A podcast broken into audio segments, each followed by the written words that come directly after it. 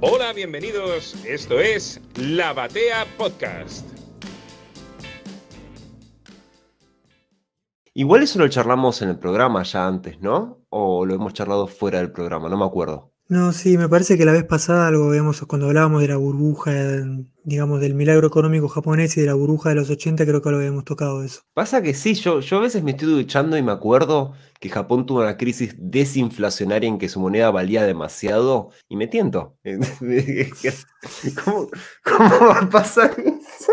Sí, sí, es casi como que eh, Japón es el, el anti-Argentina, ¿no? Es como el caso, es el, el espejo reverso, es es más, te diría, podríamos hacer un Isekai que sea un argentino yéndose a vivir a Japón, ¿no? Un amigo de mi viejo tenía la teoría de cuando uno se muere va a parar a Paraguay. Tipo, bien o mal, no importa tu, qué hiciste en tu vida, vos terminás en Paraguay. Eh, pero Japón sería como realmente un Isekai. Paraguay es el más allá, Japón es un mundo paralelo, donde no comprendes nada. La verdad que no, no leí nada del manga este Hyperinflation, pero no descarto que esa sea la trama. Tengo entendido que no, que no hay una traducción así como amateur, digamos. Así que cuando lo traduzcan acá, pues lo van a traer, ¿no? Ibrea lo iba a traer. Ibrea lo anunció para. Mm, ¿Cómo se llama? Para España. Pero bueno. Va a ser la primera traducción a otro idioma. Mira. Hasta donde yo sé. Capaz está como. en, No, debe estar. en Indonesia debe estar. Siempre todo está en Indonesia. sí. Nada, es muy nuevo, que lleva tres tomos, dos tomos. Claro, uno se malacostumbra con. ¿Cómo se llama la aplicación? Manga Plus. Manga Plus, eso, Manga Plus.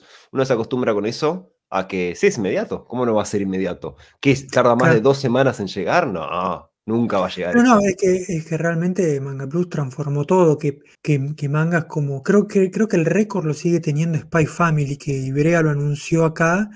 Y Mira, no sé si no había acabado de salir el segundo tomo recién. Nunca habían licenciado una serie tan rápido. ¿Puedo tirar pequeños spoilers de un futuro programa? Pero por supuesto, lo que, todo lo que sea tiseo y que vuelva a traer a la gente está más que bienvenido. Viste que charlamos antes sobre clásicos que no fueron, manga que fue cancelado sobre la marcha, que uno dice, ¿y pero por qué? Como que tenía una chance, loco. Déjalo, déjalo vivir. Entre esos, em, cuando estaba así chequeando, así ejemplos y cosas, me crucé el manga con peores ventas de la historia de la Shonen Jump. Ese manga tuvo por un contrato que estaban haciendo, fue traducido en simultáneo por Viz, así en Estados Unidos. Así que Viz tuvo que traducir el peor manga de la historia de Japón en real time, así en simultáneo. Excelente. Buscas clavo en el diccionario y está la foto de ese manga.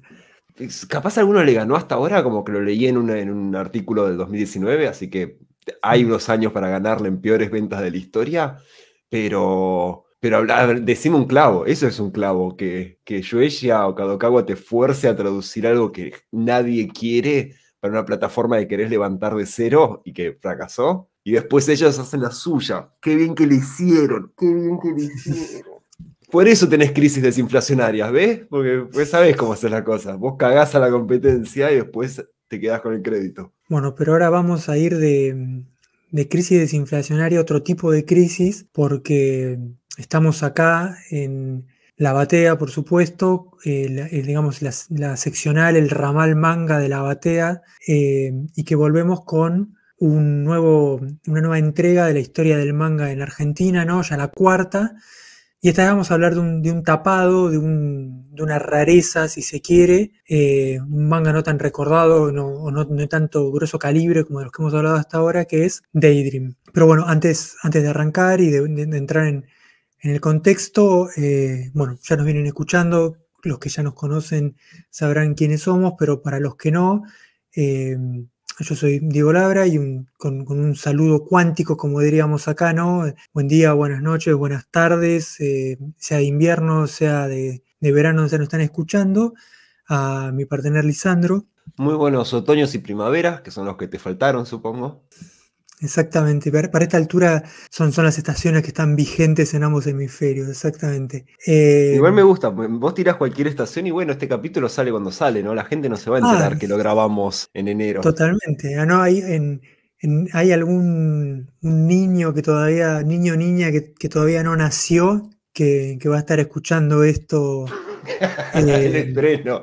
Claro, claro, cuando, cuando YouTube se transmita en, ondas directamente al cerebro, estaremos llegando, llegando a ellos. Em, seremos la banda sonora de sus sueños. Eh, pero bueno, entonces, como decía, estamos en la, cuarta entrega ya de la, historia del, manga y como para hacer un, pequeño recap ¿no? de, lo que pasó, de lo que venimos contando hasta ahora. Eh, la vez pasada habíamos hablado de Sakura, ¿no? Si no lo escucharon, váyanlo a escuchar. Y bueno, el, gran éxito de Yojo en Argentina, como comentábamos en su momento, la línea de manga que había empezado en el 99, ya para ese momento ya tenía tres años, eh, estaba empezando a ganar velocidad. Eh, Clamps despuntaba medio como, como el grupo de, autoras o el, como el, sello de, la, firma de manga que, más convocaba. Entonces eh, salía, había salido Clover, acababa de salir Kenshin también en contemporáneo, que no es un dato menor porque es como el primer Neketsu pulenta shonen de de Shueisha, que trae eh, Ibrea, que era como algo que le faltaba, porque no, no tenía una relación con Shueisha hasta el momento. Eh, pero bueno, todo, venían pisteando como un campeón, como, como diría el meme, y, todo eso estalla ¿no? Con, en diciembre del 2001, que ya a lo largo del 2001 ya venía todo bastante para el orto, pero bueno, como que todo eso desemboca en, la crisis de diciembre. Y, bueno, ahora nos tocaría, entonces veníamos más o menos un año eh, por, capítulo, así que ahora llegaríamos al 2002, ¿no? Como para poner un poco de, contexto eh, y digamos con cuál, cuál sería el, clima, ¿no? De, la época. Entonces, ¿qué, pasa con la línea manga de, Ibrea en, este año de, crisis total, ¿no? El, peor, porque una vez como que queda esa imagen del 2001 como, en el imaginario, pero realmente el grueso del, golpe social y económico fue en el 2002, ¿no? Eh, entonces, primer punto, obviamente no hay series nuevas y de hecho las series que ya estaban saliendo como que quedan bastante paradas. Es el 2012 es un año con muchas menos novedades. Eh, estamos, piensen que en esa época salían 4 o 5 tomos de Ibrea por mes, ¿no? Ahora salen 20 por semana. En ese momento salían 4 o 5 por mes y bueno, con esto incluso menos. Eh, obviamente, eh, la crisis del 2001 trae el final del 1 a 1 eventualmente, ¿no? Cuando cuando asume Dualde, ¿no? Ya esto parece una clase de historia, ¿no? Pero eh, se termina la paridad, entonces obviamente eso cae en, los precios. En ese momento Kenshin y Sakura, que eran eh, en formato tankobon, eh, pero sin sobrecubiertas, salían 5 pesos, 5 pesos dólares, no dólares pesos, como que rápidamente empiezan a, subir de precio. Yo creo que ya lo he contado, pero lo tengo muy, muy, muy patente de, ir a comprar, creo que el Kenshin 3 y salía 6, ir a comprar el Kenshin 4 y estaba 7.50 y yo con mis moneditas del vuelto del, de ir a la panadería, viste, con miedo de ir a comprar el Kenshin 5, ¿no? Eh, es como el, meme este de la cartita, viste, del payasito, te invito a mi primera inflación, bueno, es así. Qué tierno. Una pregunta, eh, 4 pesos dólares, ¿era un precio caro para un manga o no? ¿O era un precio razonable? No, eh, realmente Ibrea tenía buenos precios. Si pensar que, obviamente, pensar que el otro día lo, veía pasar por Twitter, eso porque con este debate de la dolarización que hay ahora dando vuelta, eh, en esa época el sueldo mínimo era 200 pesos, ¿no? Que es más o menos como sería parámetro de ahora ganar 80 mil pesos, ponele.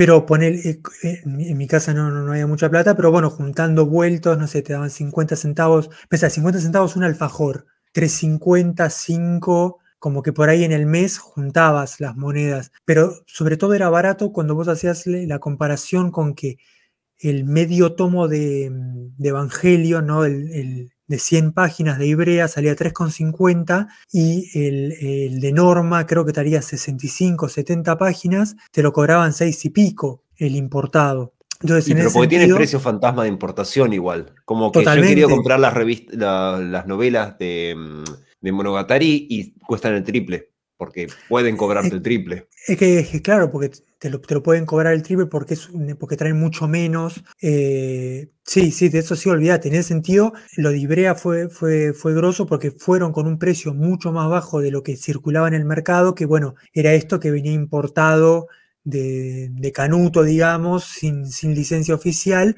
Y además la otra potencia de Ibrea era que llegaba a todo el país, porque llegaba por kioscos a todos los, a todos los rincones de Argentina cuando eh, estas importaciones españolas. no, si No sé si llegaba a todo el país, pero en Mendoza, eh, Ibrea era la única, era el único acceso, así com- comillas fuertes, confiable y regular al manga. No, no había mangas irregularmente en Mendoza. Era como ir a la comiquería, Planeta Comics, y ver, uh, che, mirá, hay 12 tomos de Silent Mobius. ¿Por qué? No sé, no preguntes, pero hay 12 tomos de Silent Mobius. Ah, mirá, BTX 4, la edición de, de Norma era la que hacía mm, el lomo chato pegado que se rompía todo cuando lo abrías. mm, o era manga. O era Glenat sí. mm, En los Sí, no 90. sé. Bueno, es- esas ediciones horribles había tipo el Sí. tomo 4 de Beta X, eh, tomo 10 de. Imaginate capítulos, cuánto no habrán, cuánto habrán impreso de, de eso de BetaX que sigue dando vueltas, siguen apareciendo en los saldos. Clavo legendario Beta X. Sí, sí, sí, sí. Eh, sí, no, ni, hablar, yo, yo soy de Mar del Plata y era igual. Tipo, por ejemplo, yo he visto como, como en, en historias de, de gente del palo, no sé, que, que habían consumido todo Sailor Moon en la edición de Glenat, y eso en Mar del Plata no se veía, no- ni el olor llegaba de eso. eh. Y eso es Mar del sí. Plata, estás a 4 horas. o Sí, sí, sí, no, no, no, pero bueno, el, to- el ese- ese- corazón de la- de la- del país, cero. Era imposible. De hecho, en Mendoza tengo el recuerdo, había todo un mercado negro de capítulos, porque de vuelta eran publicaciones que no era un tomo, no era un tanco, era, era un capítulo así, publicado solito, de la espada del inmortal. Era como, era un mérito. Era como que no, yo tengo ese, te lo cambio por otras tres. Era como un mercado negro. Total. Sí, sí, sí. Bueno, ni hablar que en el contexto del, del 2002 y del desacople de la convertibilidad, toda esa importación se va al traste, desaparece. Y en ese sentido, si bien Ibrea, digamos, sale perdiendo porque se contrae muchísimo el, el poder de consumo de la gente, ¿no? La gente está en la lona, no puede comprar manga, obviamente, es, es la última prioridad que puede tener y además con, con el desacople de la convertibilidad se complica girar los pagos a las editoriales japonesas. Por otro lado, también pierden esta competencia que siempre habían tenido, por lo menos en, en, el AMBA, digamos, con los españoles. De, mucho más adelante, en, en láseres que salían, en 2006, 2007, contestando preguntas, eh, Oberto va a contar que a lo largo de este proceso, largo proceso que va del 2002, 2003, 2004, eh, como que la línea así todo reducida como queda, se sostiene en parte gracias a que tenían eh, las divisas que conseguían con, con Iberia España, que acababa de empezar, había empezado a mediados del 2001, ¿no? Eh, Eso te iba a preguntar, eh, ¿con qué arranca Ibrea España? creo que lo primero que publica es el de Sever Marionette J, que también lo sacaron acá. Eh, eso fue lo primero. Eh, y, y, después, bueno, de hecho sigue con alguna de las series de las que vamos a hablar hoy porque en 2002 medio que con, con la, la, línea argentina muy reducida y como empezando a ganar eh, velocidad en España, como que empiezan a, licenciar eh, licencias duales, ¿no? Obviamente que, había, había compartido, ¿no? En algunas imágenes de que obviamente mientras esto lo cuenta después Oberto en, en láser posteriores, Mientras tanto, no se privaron de, meterle épica ¿no? a esto de nosotros no cortamos las colecciones. Hay que acordarse también que en esa época era muy común que editoriales como Norma o, o Planeta o, o, Glenat sacaban estas colecciones que eran como, no sé, decían que tenía 10 tomos y realmente era, no sé, la mitad de la colección y si no funcionaba la dejaban ahí. Y Brea, una de las cosas con las que construyó marca es que nunca te colgaban, ¿no? Eh, y de hecho, si vos ves su track record, dentro de todo es bastante cierto. De las decenas de series que sacaron, que han cortado definitivamente, habrán cortado, no sé, te alcanzan los dedos de la mano realmente para contarlas. Pero la bueno, gente usualmente va a tener una idea medio extraña porque está comparando con publicaciones de Tokyo Pop o alguna editorial norteamericana o japonesa, pero en ese momento habría que compararlos con eh, tu juego de ajedrez de Dragon Ball Z. Cada número viene con una pieza diferente. Hay cuatro piezas. Ese era, ese era el terreno de comparación. el, el, partido de ajedrez más corto de, de, la historia. Sí, no, ojalá que te venga el rey, aunque sea, pues si no, no claro. sé cómo manejamos esto. Cuatro peones sí, cada uno. No olvídate. O, o, arme su propio aeroplano con ese modelo de aeromodelismo. Cada número viene con una pieza de un aeroplano que funciona de verdad. Seis piezas. Te quedaste con un ala. Más. Sí. Sí, sí, sí, sí. sí armaste no, no una ala, llegaste a armar una ala. Sí, sí, sí. Bueno, y en ese contexto está esta imagen famosa que, que charlábamos, que es la, la, contratapa de la Láser 25, que es la primera que sale tras el estallido de diciembre, que es de febrero del 2002, que como que hace una copia del, del texto, ¿no? De este icónico texto de Star Wars, ¿no? El texto amarillo que va subiendo ¿no? Y presentándose como si fuera la, la, resistencia, bueno, jodíamos, ¿no? Tipo, nadie se cree el imperio, ¿no? Siempre son todos los rebeldes, ¿no? Aparte, sí, Gordo Berto acomodado, hijo de un dueño de una editorial o algo así. Vos sos la resistencia. Bueno, pero. Defendiendo a caballo la resistencia. Ah. que Luke Skywalker también es hijo de, ¿no? Buen punto, está bien, está bien, está bien, está bien. Tienes razón, tenés razón, tenés razón. Heredó los midichlorians, ¿no? Sí, de gordo cagador. Pero bueno. Claro, excelente. Bueno, entonces, como decía, eh, llegamos entonces a un 2002 con, casi todas las líneas paradas, sobre todo lo que vendía poco queda, queda muy parado y en 2002 no sale nada, como Macro 7 Trash, como, como Ramón Medio, como Fuji Yui, eh, las que siguen como un poco con, a la fuerza, pero siguen porque eran las que más rendían, son, bueno, ni hablar eh, Evangelion y Sakura. Y en ese contexto de, poco, digamos, de, pocas novedades, sale la que podríamos decir, eh, salen eh, tomos eh, unitarios, que también marcaba un poco el tono de cómo venía la mano, ¿no? de que no, no se podía sacar mucha novedad. uno es Miyuki-chan, por ejemplo, también de, de Clover, ¿no? Miyuki-chan en, Wonderland, que es de, Clamp, de Clamp. Clover, de Sakura, ¿no? sí.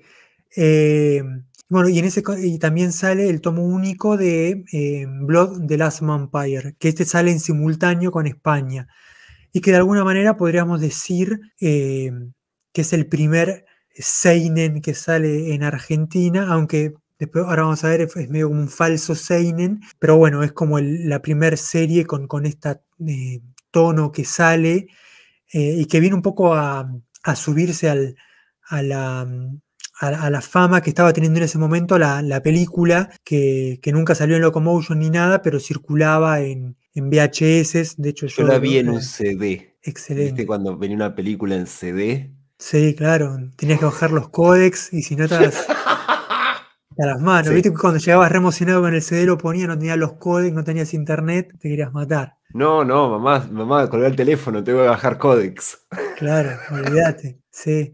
Bueno, y en su momento la película había tenido mucho, mucha repercusión entre la, gente del palo porque tenía, la verdad una, animación que era alucinante, la película del 2000 me parece, 2000-2001, eh, producción IG. Eh, También esto no, no, no viene hacia el lugar a este podcast, no lo vamos a estar discutiendo porque no es historieta, pero el cambio de milenio fue un momento en que Japón experimentó muchísimo con, el concepto de, de intermedia unos años antes habías tenido y a esa altura seguías teniendo eh, Dot Hack, que era originalmente un anime que luego fue un videojuego y la idea era que fuera intercalando anime y videojuego y continuar una misma trama. Sí, de hecho... Porquería total, injugable, imposible de entender lo que está pasando ahí, un asco total.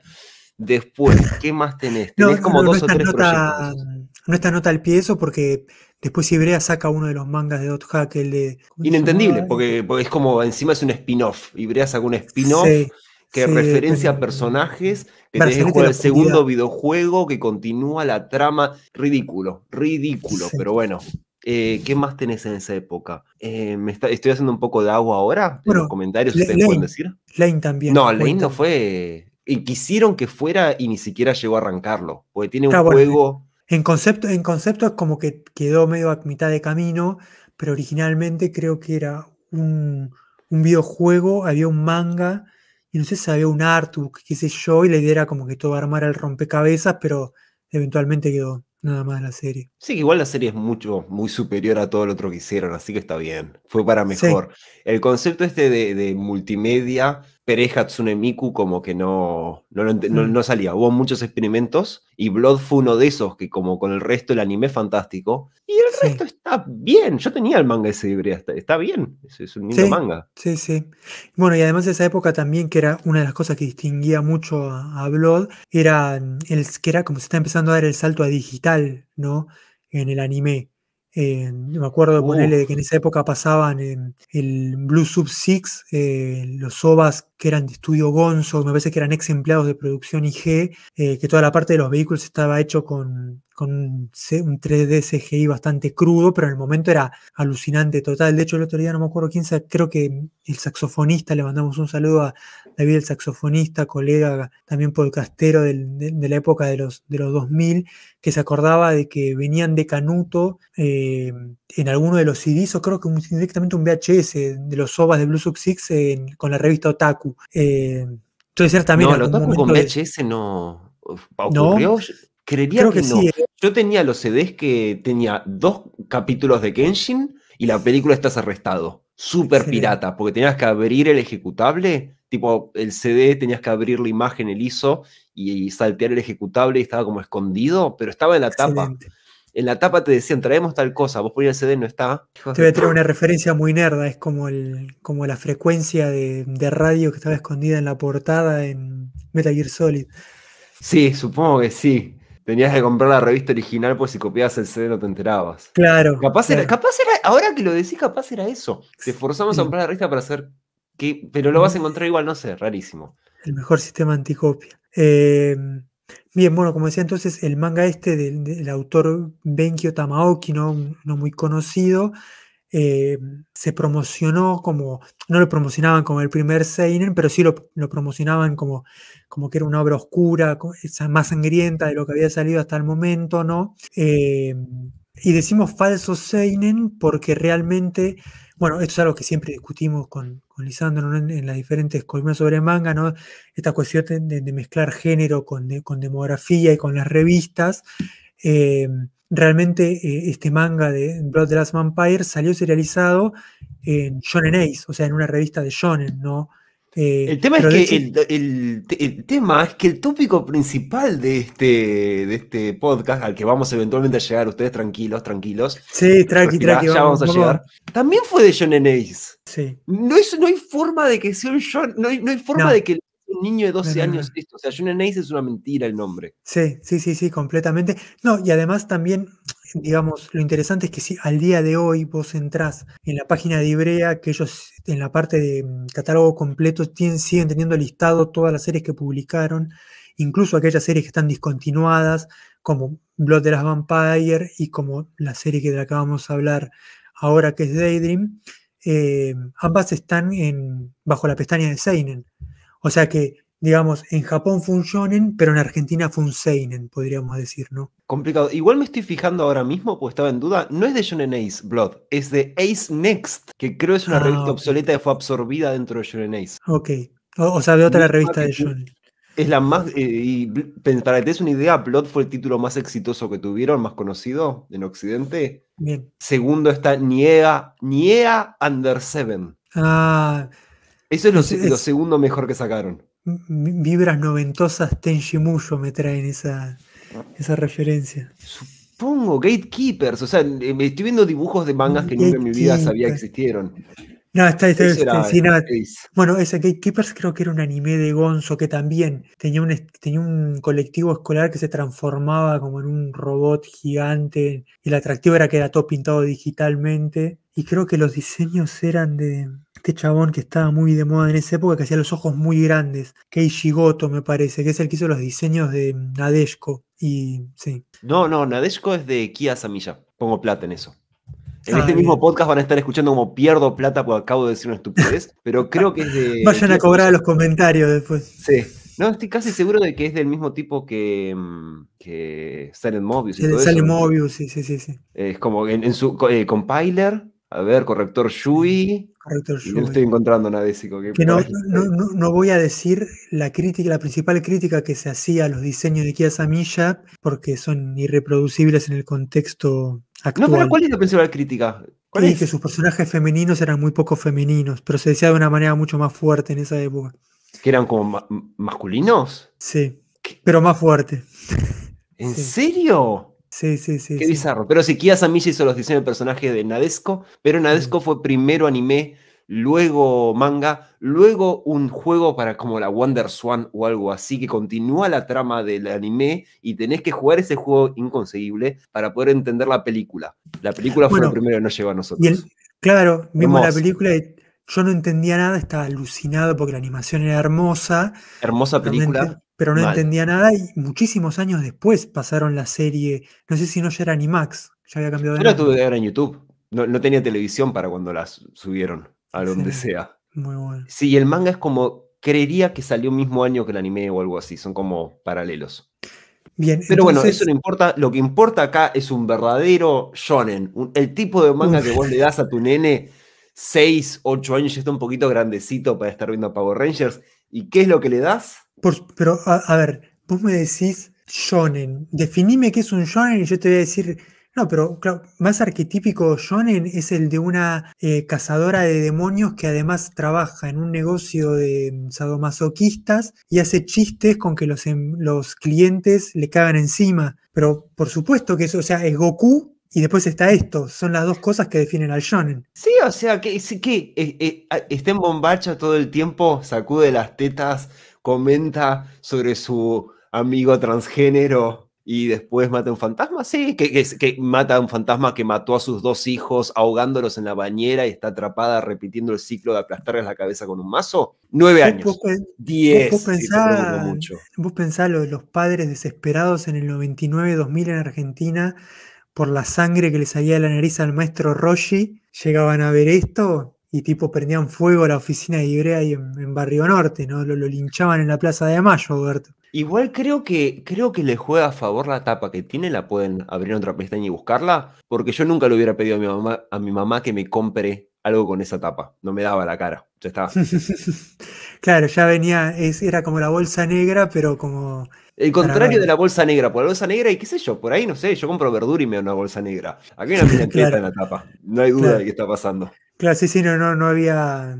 Casi a veces eso, eso engaña, ¿viste? Por ahí viene la madre y te pide un tomo, no sé, de Full Metal o de Naruto y después cuando lo abres como, ah, mira, que la tapa engañaba, acá no, estaba, estaba ahí. Muy bien, eh, creo que nunca lo dijimos, o si lo dijimos no fue importante. Eh, Teisokurei Daydream es de lo que estamos hablando. Eh, ¿Cómo es el título traducido? ¿Tenés idea? A- acá era simplemente Daydream, eh, la parte de adelante, pues ¿El nos Teisokurei? descansan.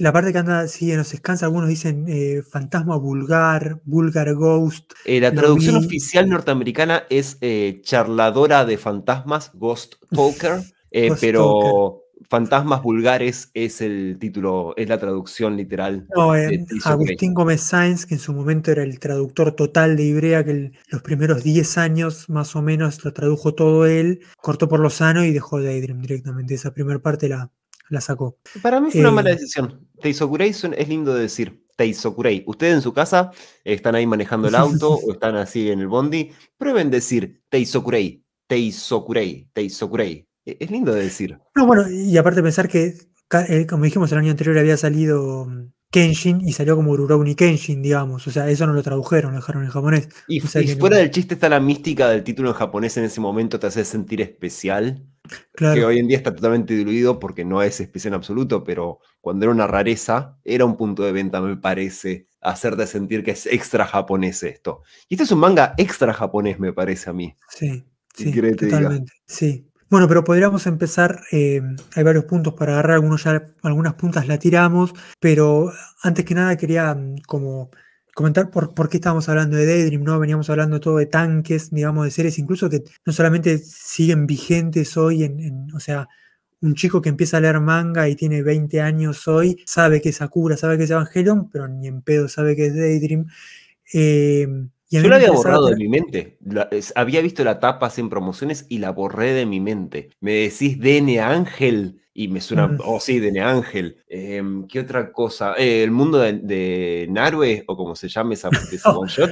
Y eso, ah, sí, sí, lo vi, así tuvo un anime, ¿no? Daydream no sabía que existía, lo, lo había borrado de mi cerebro. Bueno, es que realmente yo creo que Daydream a mí me quedó marcado como lector. Yo en ese momento tenía eh, 15 años, me parece, hablando ¿no? de, de- de jóvenes que leen cosas que no deberían leer o cosas que no le daría a mi hijo si tuviera un hijo de esa edad. eh, me quedó muy marcado justamente porque en esta época en que no había tanto internet, en mi casa no había internet, no tenía acceso a lo que se podía conseguir en Camelot o lo que sea, entonces realmente mi, mi contacto con el mundo del manga y el anime era la televisión y la láser. y entonces, si bien yo sabía que había cosas que se escapaban de lo más mainstream que se podía ver los animes o estos primeros mangas, nunca había tenido contacto con una serie con otro tono, con, otras, con otro tipo de narrativa, en términos también de sexuales y de todo lo que traía, pero, y violencia, pero también como con, una trama más, eh, con, temas sociales, con, temas más pesados. Entonces a, mí, me, particularmente como lector, me partió la cabeza y siempre lo, tuve muy presente eso. Eh, y, eso, digamos, como que me quedó en mi, digamos, acá estoy haciendo una excepción en el sentido de que yo no sé qué tan importante es Daydream en la historia del manga en Argentina, pero ciertamente es importante en, en mi historia como lector de manga, ¿no?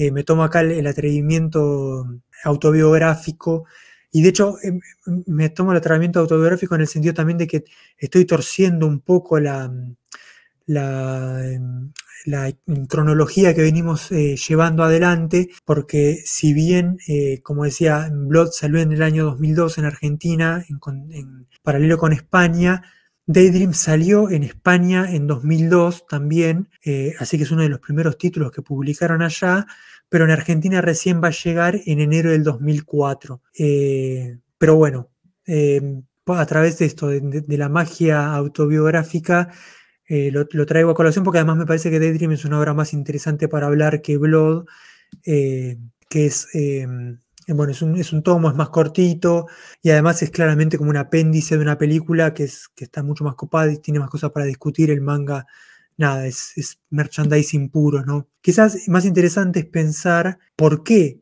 lo edita Ibrea, ¿no? Porque estamos hablando de, si recordemos esto, series grandes, en general, series con anime en la tele, porque esa era, digamos, la ventaja que tenía el manga anime, esto lo venimos diciendo en todas las entregas, era publicidad gratuita, era el momento del puro auge del manga y del anime en la, en la televisión argentina, en el momento de auge del cable, ¿no?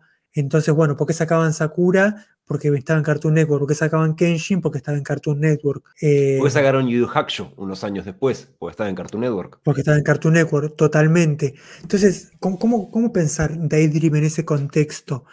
Eh, un manga que tuvo un anime, cuatro ovas que salieron en 2004, después de que Ibrea lo haya licenciado y después incluso que salía en Argentina, cuatro ovas que no vio nadie, que no llegaron nunca a ningún lado. Mira, para que se den una idea de cómo no los vio nadie los ovas, yo dije, ah, debería verlos para poder hacer una comparación y podamos hablar un poquito de eso, y no los vi. Ni siquiera nosotros los vimos los ovas. Capaz no existen.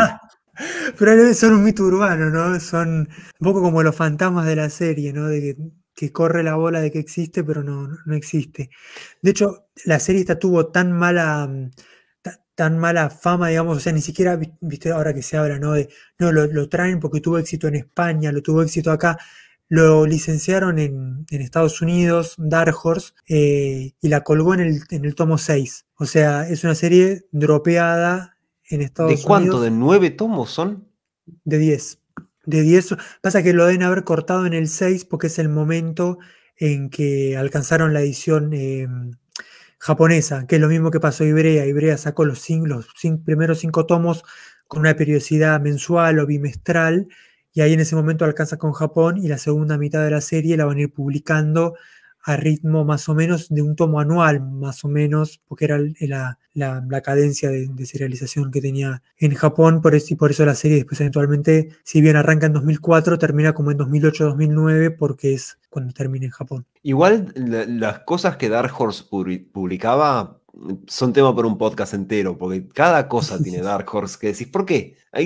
¿Qué necesidad había de esto? ¿Cómo llegaste a publicar esto? Estás publicando a Kiraman, ¿por qué estás publicando eh, Madre Sara?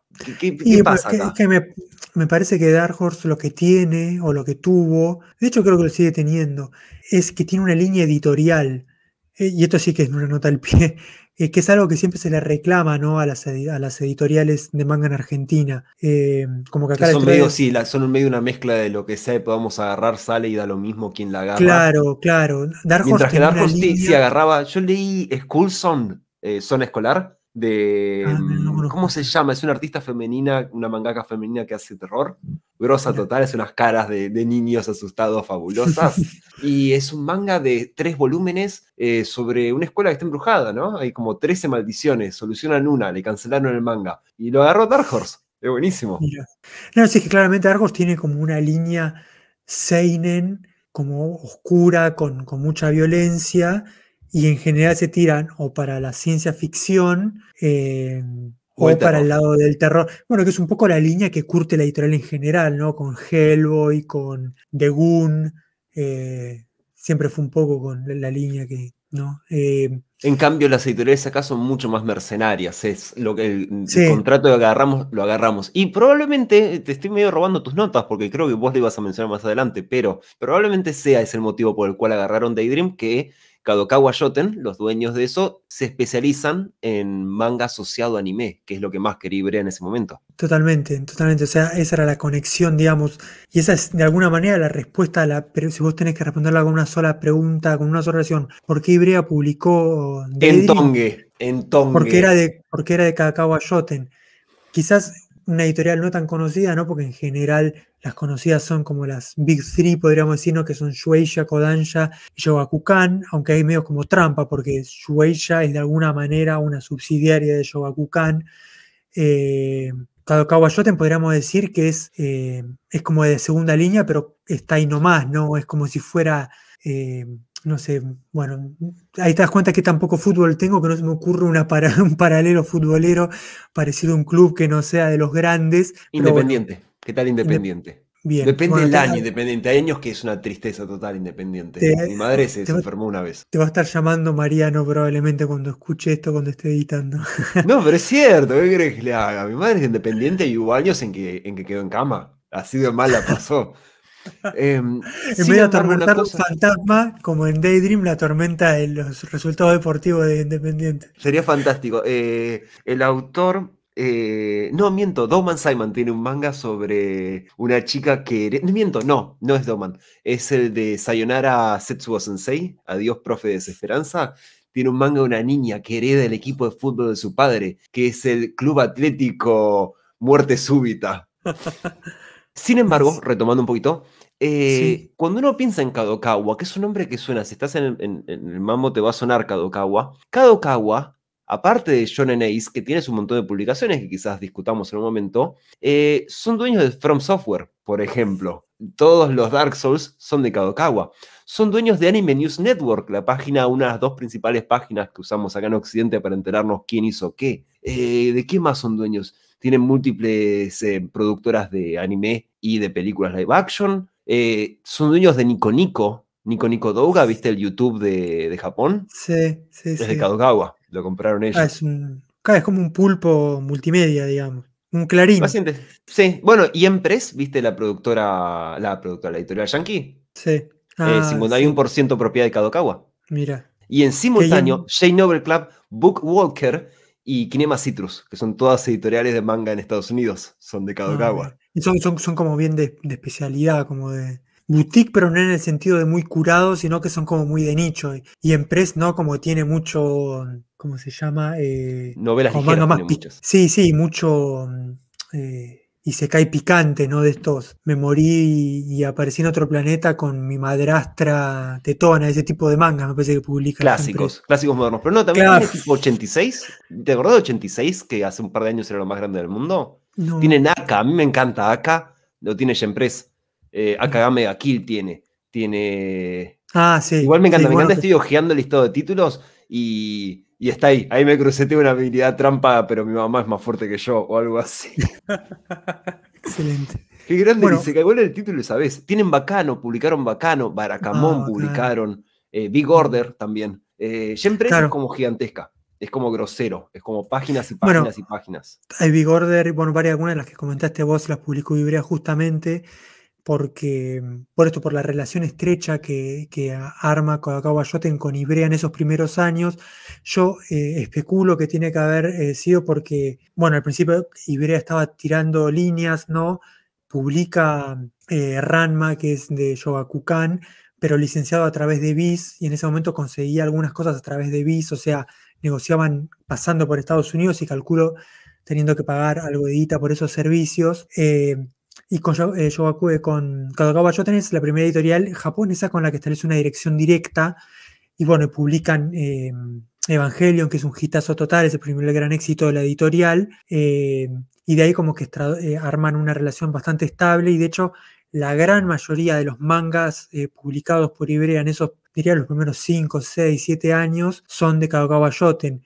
Macro 7 Trash, los mangas de, Slayers. De hecho, muchas de las cosas de Clamp, como creo que Miyuki, eran de Kagawa Shoten, el de Saber Myronet eh, J, el de DN Angel. Y además se da como una sinergia casi como inesperada en que muchos de los mangas que, que tenía Kagawa Shoten, que como bien decía Lisandro, publicaba mucha adaptación al manga de animes, eran animes que estaban en la tele, en Locomotion, ¿no? Entonces era como que cerraba perfecto. No, y también eh, agarraron de voleo un par de títulos que no estuvieron a tele, pero que fueron gigantescos para sí, para la comunidad, digamos, como Welcome to NHK y Haruhi Suzumiya, que no, no pasaron por la tele. Sin embargo, fueron gigantescos para fueron así como cambiaron el panorama del otaku occidental asqueroso. Sí, bueno, sumaría esa lista también Mirai Nikki, que me sí, también, que, en Japón no sé si es importante, pero para acá fue como todo el mundo hablaba de Mirai Nikki. Sí, sí, fue un, para, para Iberia fue un gran bestseller. Fue tan gran bestseller que después editaron Big Order y es famosamente el, uno de los grandes clavos de la editorial a ambos lados del Atlántico.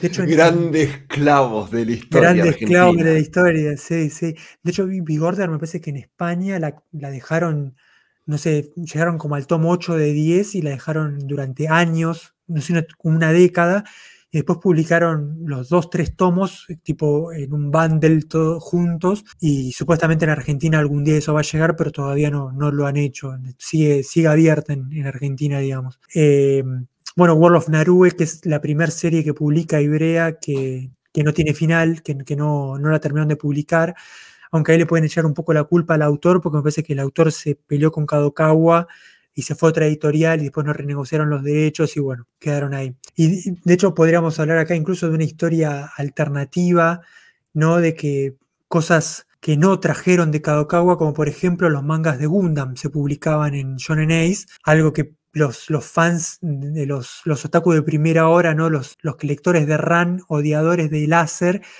probablemente lo hubieran querido un poco más oberto si hubiera traído los mangas de Gundam.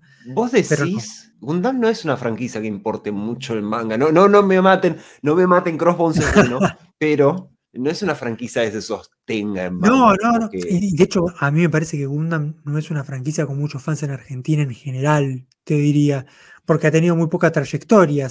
quizás en es una, No, es una franquicia que creció muchísimo en la última década, década y media, cuando tuvimos acceso al material original, pero es el tipo de franquicia en cuanto hay acceso, empieza a saltar un millón de gente, pues bueno, es la primera de algo, uno le tiene un cierto no, primero de algo, y vos ves 0079, y es buena, te juro, te juro, la gente no me lo cree, la gente ve cómo cambia de modelo el robot todo el tiempo, y dice, esto es una porquería. Te juro que es buena, te juro que, es épica. Doy, fe de eso, aunque yo hice trampa y vi la, versión en tres películas. Eh, no, no, te, perdiste el capítulo en el cual necesitamos sal. No puedes pelear sin sal. Necesitamos sal y nos cargamos sal. O no hay enemigos que están protegiendo la sal. Hay un capítulo en el cual nos centramos en cuatro soldados de, de Seon, así de los malos, que, están así cuidando el fuerte. Se querían ir de vacaciones todo el resto de ah, vacaciones y ellos no. Y viene la base blanca y dicen, ¿qué tal si ¿qué tal si tumbamos a, la base blanca? Y entonces entre cuatro tipos sin municiones le ponen C4, lo boludean a Muro un rato, porque son soldados entrenados contra un pendejo, y después a Muro sacando así las, bombas, transpirando, es un capitulazo que no pasa nada. Eso que acaba de describir es el mejor capítulo de las guerras clónicas de Star Wars, cuando van a un frente perdido con los clones Ahora, bueno, por ahí. Sí, Gundam en el 79 estaba haciendo cosas que Star Wars tomó décadas en que empezaron 20, a hacer. 30 años después, bien. Sí. Eh, bueno, Pero estamos yéndonos a la, de cualquier lado porque tenemos que hablar de Daydream. Te juro que tengo cosas que decir de este manga, te juro. te juro que vamos a llegar, ¿no? Eventualmente vamos a llegar. Eh, no, bueno, por ahí para, para ¿Qué me pasa? es todo, es, todo foreplay esto. Estamos, estamos engolosinados con el foreplay y no llegamos más al, a lo que nos trae de verdad. Eh, no, yo lo último que diría por ahí es que la gran mayoría de las series que hablamos son de Shonen Ace, que si uno lo dice por ahí no es una revista tan conocida como la Shonen Jump o la Shonen Magazine, pero fíjate que tiramos un, bastante series que son conocidas. Y bueno, todas estas salían en, en Shonen Ace. Y quizás lo que distinguía a la revista es un poco lo que, lo que estaba, veníamos hablando y vamos a hablar cuando entremos bien más en profundidad en Daydream es que, eh, digamos, era una serie, una revista bastante edgy en el sentido edgy y rara, ¿no? Porque te metía Angelic Es una palabra complicada esa para nosotros, para los argentinos, eh, eh, porque yo, te, yo te entiendo, está diciendo E, D, G, Y. Y así. Pero suena como, como otra cosa, que también es, también es echi. Es complicado. Ah, yo le no- digo no es afiladito. es edgy, sí. Eh, es bueno, afiladita. Es H y afiladita. Exactamente. Eh, pero eh, realmente es una locura una revista donde os puedes agarrar, si bien en las, en las revistas como la Shonen Magazine y la Shonen Jump hay una amplitud, pero no, no tanta amplitud como Angelic Layer y Daydream. Es, es, es demencial, ¿no? Eh, es una locura Siento que esas dos cosas es una revista en- muy para otaku, es una revista muy para gente Bueno. ya está comprometida, ya estás demasiado metido para salir. La Weekly Shonen Jump se la compras a tu hijo y la va a pasar Claro. bien. Y por ahí una bombacha, pero bueno, loco, tampoco es el fin del mundo. Esto es para un tipo que, que lea escondidas y compra tres versiones de cada cosa que compra. La lees en el convini en un rincón así rápido. Sí, sí, sí, totalmente. Eh, bueno, y me parece que quizás lo interesante, eh, y ya en- entrando en tema, digamos, aunque dejo la última nota al pie, esto es algo que quizás toquemos más adelante, eh, para los que pregunten, bueno, esto no es un Seinen en el sentido estricto de la palabra, porque no salió en una revista Seinen en, en Japón. Estrictamente el primer Seinen eh, publicado en Argentina, o sea, el primer manga que se publicó en una revista Seinen en Japón, fue Ikitousen, que salió también en 2004. Que Kitousen Eh, es mucho menos Seinen que esto. Sí, sí, sí, realmente es, es mucho más parecido a, a un manga de peleas eh, pajeros del chabón este que siempre se me escapa el nombre, que está sacando ahora este Triangle, eh, el de Black Ah, Cat. sí, sí, sí, sí, coso. No me sale el nombre. No, no lo voy a intentar, no quiero perder tiempo en eso, pero sí. Y Kitousen, la gente sabe Kitousen qué es. ¿Saben de qué estamos es hablando? Sí, sí, ni hablar, es una serie de, de peleas, un shonen bien pajero, pero es un shonen al fin y al cabo. Eh, bueno, y ahí de vuelta, Pero fue Ah, publicado en la revista Seinen, así que es un Seinen y te callás la boca, Claro. Mario. Y ahí te das cuenta, ¿no? Como, como realmente el cruce, esas categorías que realmente son un poco que no sirven para nada. Pero Es es que, creo que lo dijimos en el programa anterior, es como, es como decir, no, esta, esta es una película, esta es una PG-13. No, lo dijimos en el programa anterior y lo vamos a decir en el próximo y probablemente lo vamos a decir en todos los programas. Sí, pues es estúpido hablar de targets demográficos que no te, como, como una definición de contenido. Pero bueno, Totalmente. No, bueno, lo que iba a decir de, de- que es interesante de, de Daydream en ese sentido es que es como una serie que tiene una que es, que es como muy propio del- de la historia del manga en Argentina. Es una serie que en Estados Unidos no se terminó. De hecho, la buscas en Wikipedia eh, y tiene un artículo, me parece, en italiano, porque lo publicaron en Italia, me parece. Claro, pero muy random, como que no sé, no sé si hay muchos países del mundo donde se editó por completo Daydream. Es como algo muy y aparte, como digo, cumple un rol interesante en la historia del manga en Argentina porque es la primera serie madura, eh, con, con una trama más compleja que llegó a- al país y especialmente para la gente cuyo único acceso al manga era Ibrea porque no tenía internet en ese momento, pensemos, no mucha gente tenía internet eh, y porque no tenía acceso a las cosas importadas que llegaban nada más a Capital, eh, fue realmente como un, un abredor de cabezas este manga, ¿no? ¿te puedo hacer una pregunta sobre la edición de Iberia? Sí. Hay un capítulo, que fue mi capítulo favorito de todo el manga, en que juega Mahong. Lo siento mucho, la timba, una vez, una vez que estás en la timba no, no, no salís, es así, es, es- es corta la, la bocha. En el capítulo en que juega Mahong, ¿se gastaron en explicar cómo se juega Mahong? Me está matando. Encima no lo Vos, tengo vos mano, saliste diciendo, ah, sí, sí, un Pero Yakuman. sí, yo sí, sé lo sí, que es un sí. Yakuman. No, sí, yo, yo calculo que sí, porque pone es una serie que tengo más presente porque la releí muchas veces. Kenshin, que es contemporánea. Eh, Agustín Gómez Sanz tenía como, en esa época es como la época en que más aclaraciones a la traducción le metía. Uh, las de Kenshin me encantaban. Yo creo que soy tan Sí. ñoño con muchas cosas gracias a, a ese tipo. No sé si gracias, creo que debería odiarlo por eso, pero bueno. Em, Es un, no te hice un favor. Eh, no sí, sé. no, pero bueno, sí, Totalmente. me acuerdo, era grosero. venía dos, tres, cuatro páginas de aclaraciones. En letra cosas 6, era diminuto, Sí. con lupa tenías que leer los detalles porque te ponía todo el Shinsengumi, porque importa No- saber quién era todo el no solamente Shinsengumi. te, te hacía otaku, sino que te reventaba la vista. Sí, sí. Claro, uso, uso lentes por culpa de. No, ni, pero ni hablar, se reenroscaba con, con, con esas aclaraciones culturales, digamos, eh, que además de vuelta se agradecían porque no podías ir a Wikipedia con el teléfono. eh, realmente No, era o sea, como- 2002 no existía Wikipedia directamente. La fuente era como ahí Claro. encontré un, un Geocities. Encontré Claro, un sí, tenías que ir a pagar una, una hora de ciber para ir a Altavista y. Y entré a una página donde movías el mouse y quedaba una estela de estrellas atrás que te explicaba. sí. Totalmente, sí, sí. No, de hecho, de hecho, porque yo encima ahora no, no la tengo a mano porque esta se la quedó mi hermano, la, edición de Ibrea, eh, pero sí estoy seguro que tenía buenas aclaraciones a la traducción, eh, porque era la época en que Ibrea se las metía. Y de hecho, una, una edición muy linda y si bien ahora es la media, fue de las primeras junto con, con Blood.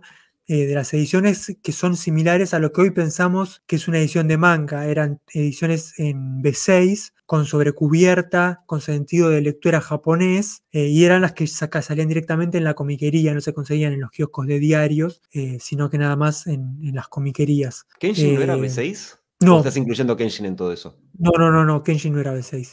Los que eran B6 eran los que venían con sobrecubierta, aunque creo que la de Es cierto, es cierto, Genshin tiene forma rara. Sí. Nunca- eh, toda mi vida pensé que sí, Genshin, sí. Era un tanco No, la era también lo que tenía era el- la tapa espejada, que venía con la tapa de los dos lados, porque la anécdota era que los kiosqueros obviamente no entendían que venía con sentido de lectura oriental, entonces como que la exhibían con la contratapa, digamos. En, en la, ex- eh, la, la ponían en la batea del kiosco con los créditos, con la parte de atrás. Entonces tenían que poner la tapa de los dos lados para que la ponga del lado y que la ponga el kiosquero, estaba la tapa mirando al lector, ¿no? Suena bien igual, ¿eh? La verdad. No sé, no, No, la contratapa de un manga rara a veces es una cosa que digas. No, No, la verdad no, que no, me dice nada. No, no, no. Bueno, pero bueno, estos como iban a la comiquería, eh, sí, venía con la sobrecubierta. eh, y en ese sentido, es uno de los, de los primeros eh, series que se publican con, con este formato que hoy por hoy es el. Recordemos en contexto también que Norma editaba en formato revista un capítulo a la vez, con, eh, pegado así con pegamento en el borde. Eh, yo tengo un, un tomo de las guerreras mágicas que tiene como cuatro capítulos, es como un tercio de tanco, y que en formato más grande, pero o sea, más grande que un B6, pero más chico que una revista, era el lejano oeste. Como que 2001 todavía eh, el manga traducido era el lejano oeste, hacia la que se les pintaba.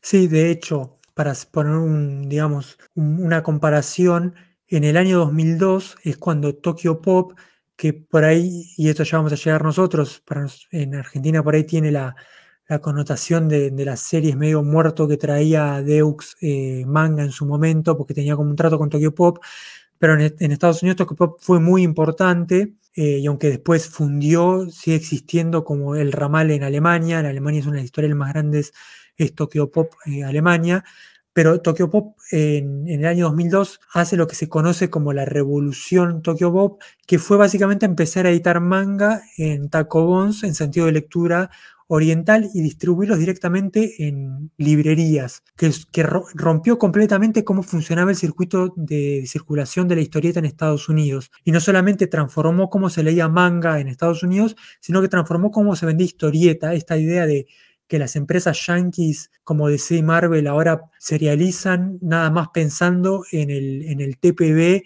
que después se va a vender en Barnes Nobles. Bueno, esto empieza con Tokyo Pop en el 2002. Y bueno, y ahí para marcar qué tan avanzado estaba Ibrea probando estos formatos, que lo estaba haciendo de manera contemporánea y probablemente ni enterado, porque Oberto no miraba a Estados Unidos, miraba en todo caso a España, ¿no?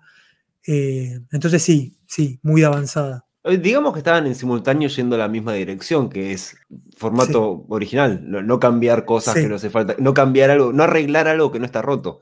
No, y, de hecho al final del día también es menos laburo para ellos, porque tener que espejarlo y todo eso era más trabajo editorial, eran más sueldos, eh, más tiempo de edición, más tiempo de aprobación de los japoneses, cuando realmente el lector, de hecho, no solamente lo podría leer de otra manera, sino que lo preferiría de otra manera, ¿no? No, no, y, y me das Kenshin en el formato de sale, me das un B6, y la verdad es que apenas me doy cuenta, como que no es que le estás haciendo un favor al lector en cambiar de B6 a A5 o lo que sea. Sí, sí, sí.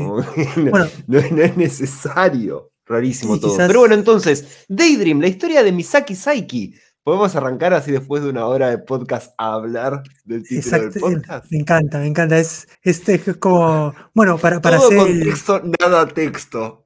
Para hacer el, ¿cómo se llama? Eh, otro paralelo con esta serie, es como la, la sesión de S&M y cuando por fin llega el momento de las piñas, no, se, se terminó la, se terminó la hora que pagaste, a tu casa te vas caliente. Ahora entonces, Daydream es una historia del género misterio, donde la protagonista, Misaki Saki, es una necromante. ¿Lo tradujeron acá como necromante? Sí, Es una necromante, puede ver e interactuar con fantasmas y es contratada por un buró del gobierno dedicado a la vida eh, saludable en Japón, que secretamente se encarga de desembrujar lugares que están embrujados. Como esto no le da mucho dinero, ella principalmente trabaja como una dominatrix en un bar de sadomasoquismo, lo cual inicialmente lleva a que siempre accidentalmente esté en ropa sensual de cuero apretado y eventualmente se vuelve su uniforme de combate. Me parece que lo más interesante de todo esto es el proceso en el cual va tomando forma Daydream en su propia cosa a medida que va. Y la verdad termina cuando empieza a hacer una cosa que diría, ah, sí, yo leería esto. En realidad cuando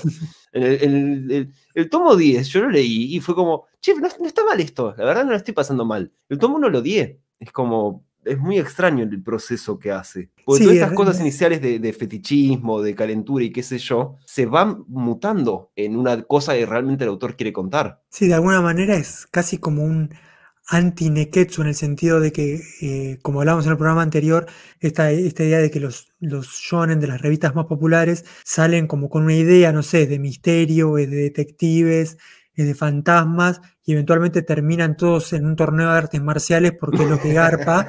Eh, esto es como al revés, como que empieza con el fanservice, empieza con la pajereada y se va transformando en algo más serio, más serializado, eh, más de nicho, si querés, más complejo.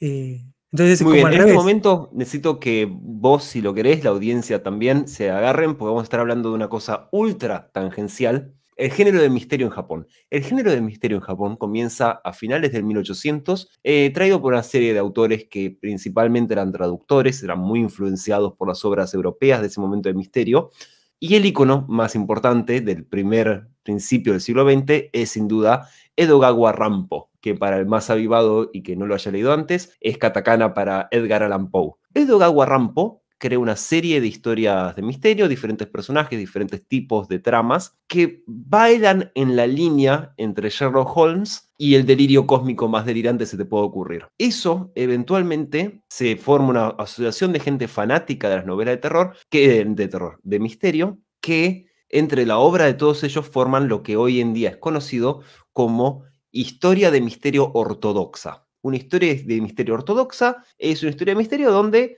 hay un crimen, donde hay una, situación base icónica para el crimen, es decir, una habitación cerrada, un cadáver con una cierta herida misteriosa, una serie de víctimas que todas les falta una oreja, em, ciertas situaciones, el detective toma esta información y dando una serie de pistas para que el lector pueda seguir de su lado, llega a una conclusión. Es más o menos como si Mensa, en lugar de darte un premio por ser muy inteligente, fuera un grupo de gente que se dedica a hacer acertijos y sacan, y sacan todos los meses, así, todos los años, el Mensa 2022, los acertijos de Mensa del 2022. Lo mismo con novelas de misterio. Entonces, si bien es un género nicho, es un género retroalimentado, en el cual la misma gente que crea estas historias es la que las lee y que aspira a estar dentro de los círculos de gente que cree este tipo de historias. Es una cosa muy japonesa, al menos hoy en día. Hacia los 80 viene el... em, ¿Querés oír una palabra rara en japonés? El genkaku. El anterior era el honkatsu.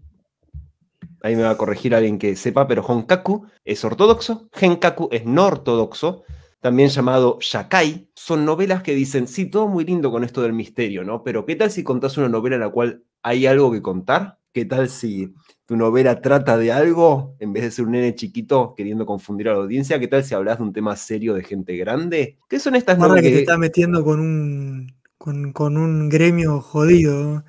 Igual no, estoy, estoy- estoy citando a gente que es odiada por los, por los del gremio, tranquilos, tranquilos. No estoy diciendo que yo estoy de acuerdo con esto, estoy dando voz a un personaje que puede ser su enemigo, si quieren. El Yakai se caracteriza por ser esto, historias de carácter social, que tienen un motivo, que no importa tanto la complejidad de resolver el acertijo, sino por qué hay un acertijo, ¿no? Eh, ¿Quiénes son los agentes ejecutándolo? Es un, ¿Cuáles son las situaciones sociales de los personajes? ¿Cuáles son las situaciones emocionales, el drama psicológico interno o externo de los personajes? Hasta que en los 80 dicen, no, ustedes son todos unos pelotudos. Acá lo divertido, yo quiero algo divertido. Dame una habitación cerrada y dame las pistas de la habitación cerrada. Y yo te digo, y por entro por la ventana y me decís, no, en la ventana tal cosa. Oh, ¿qué habrá sido? Eso es divertido. Y ahí viene el Shinhokaku, el nuevo ortodoxo, que es un oxímoron, pero bueno, que se vuelve un estándar hacia los 90 que en las versiones sobre todo más em, ilustradas, en el manga y el anime, eh, tiende a tener una situación muy, muy, muy estándar